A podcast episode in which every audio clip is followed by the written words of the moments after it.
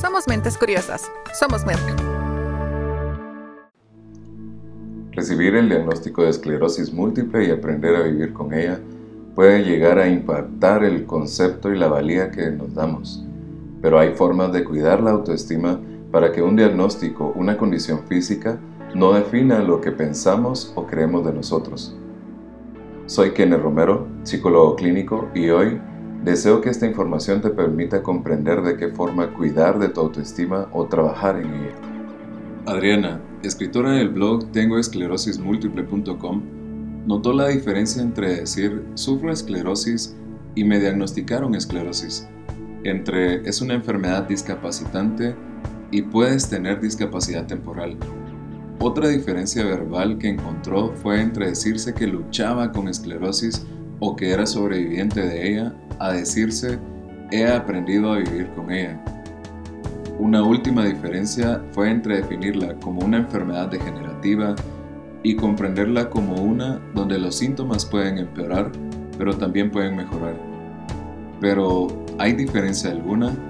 Definitivamente sí, Sufro esclerosis múltiple, por ejemplo, es una valoración que posiciona en un rol pasivo y de indefensión, por lo que conductualmente podría haber una parálisis ante algo que vemos sin escape alguno o como algo que sobrepasa los límites de nuestras competencias, habilidades de resolución o nuestro control. Como resultado, podemos tener la impresión de que no somos capaces para A, para B, para C, lo cual está vinculado con la impresión de ser poco autoeficaces. Todo esto incide en la autoestima. Definimos al mundo, a nuestro contexto, lo que nos pasa, incluso a nosotros mismos por medio de palabras. A veces las exteriorizamos, otras nos las decimos en lo interior. En ocasiones, las definiciones que damos de nosotros mismos han sido ideas que hemos tomado de lo que nos dicen, de aquello que nuestro entorno cree de nosotros y por ello la importancia de aquellos a quienes tenemos cerca. Tendemos a definirnos a través de un diagnóstico, por ejemplo, pero Skinner, quien dedicó su vida a estudiar la conducta humana como una ciencia, resaltaba la importancia de analizar el contexto de las personas, la relación de cada uno con su entorno.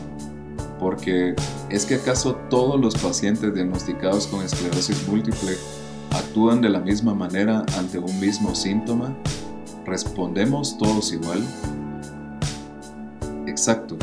Por ello, la conducta no podría ser explicada por tenerlo, sino por el aprendizaje de cada individuo, por la forma en la que interactúa con su ambiente o viceversa. Víctor Frank, habiendo vivido en campos de concentración en el Holocausto, desarrolló toda una teoría psicológica basada en su observación dentro de los mismos. Descubrió que a pesar de que aparentemente todos estaban experimentando una misma situación, unos vivían más que otros. Su conclusión fue que aquellos que tenían una esperanza inconclusa, un porqué vivir, como volver a ver a sus familiares, vivían más que incluso aquellos que tenían una mejor condición física. Este porqué, en parte, era lo que se decían a sí mismos, la forma en la que interpretaban la experiencia. Por ello, una forma de resumir el trabajo de Skinner al estudiar la conducta quizás sea que somos lo que hacemos.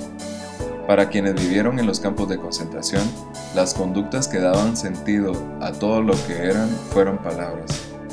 Muchas veces, al querer mejorar la autoestima, se tiende a entrar en un bucle por no tener claro cómo es que podemos valorarnos más, y esto se logra con acciones. Ante un diagnóstico como la esclerosis, quizás se deba tener especial atención a las palabras con las que definimos la experiencia. Cabe resaltar que no somos un diagnóstico. Tal y como Adriana, de quien hablaba al inicio, modificó las oraciones que se decía, que como ya mencionamos, también es conducta, por ende podemos cambiarlas no por frases ingenuas o irreales, sino por verdades que evalúan el contexto por lo que es y no por cómo nos sentimos al respecto. Es posible que nuestro discurso deba ser más autocompasivo, no tan castigador, que debamos autorreforzarnos más, es decir, darnos gustos, premiarnos, decirnos lo bien que hemos hecho algo, etc. También es necesario que en la inconformidad de un síntoma no se evalúe al cuerpo como algo desagradable. Nos puede gustar nuestra apariencia, por ejemplo, y no notarlo por centrarnos en el síntoma. Esto repercute en el gusto que podemos tenerle en la autoimagen. Es importante que los objetivos se dividan en varias partes y que se ejecuten.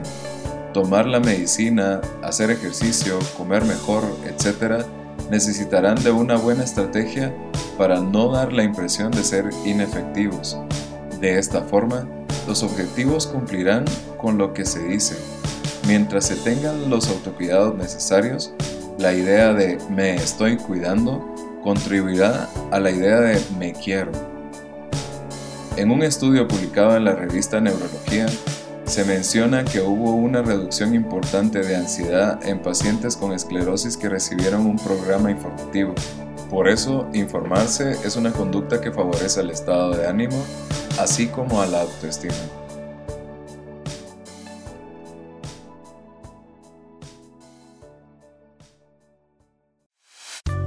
Somos mentes curiosas. Somos Merck.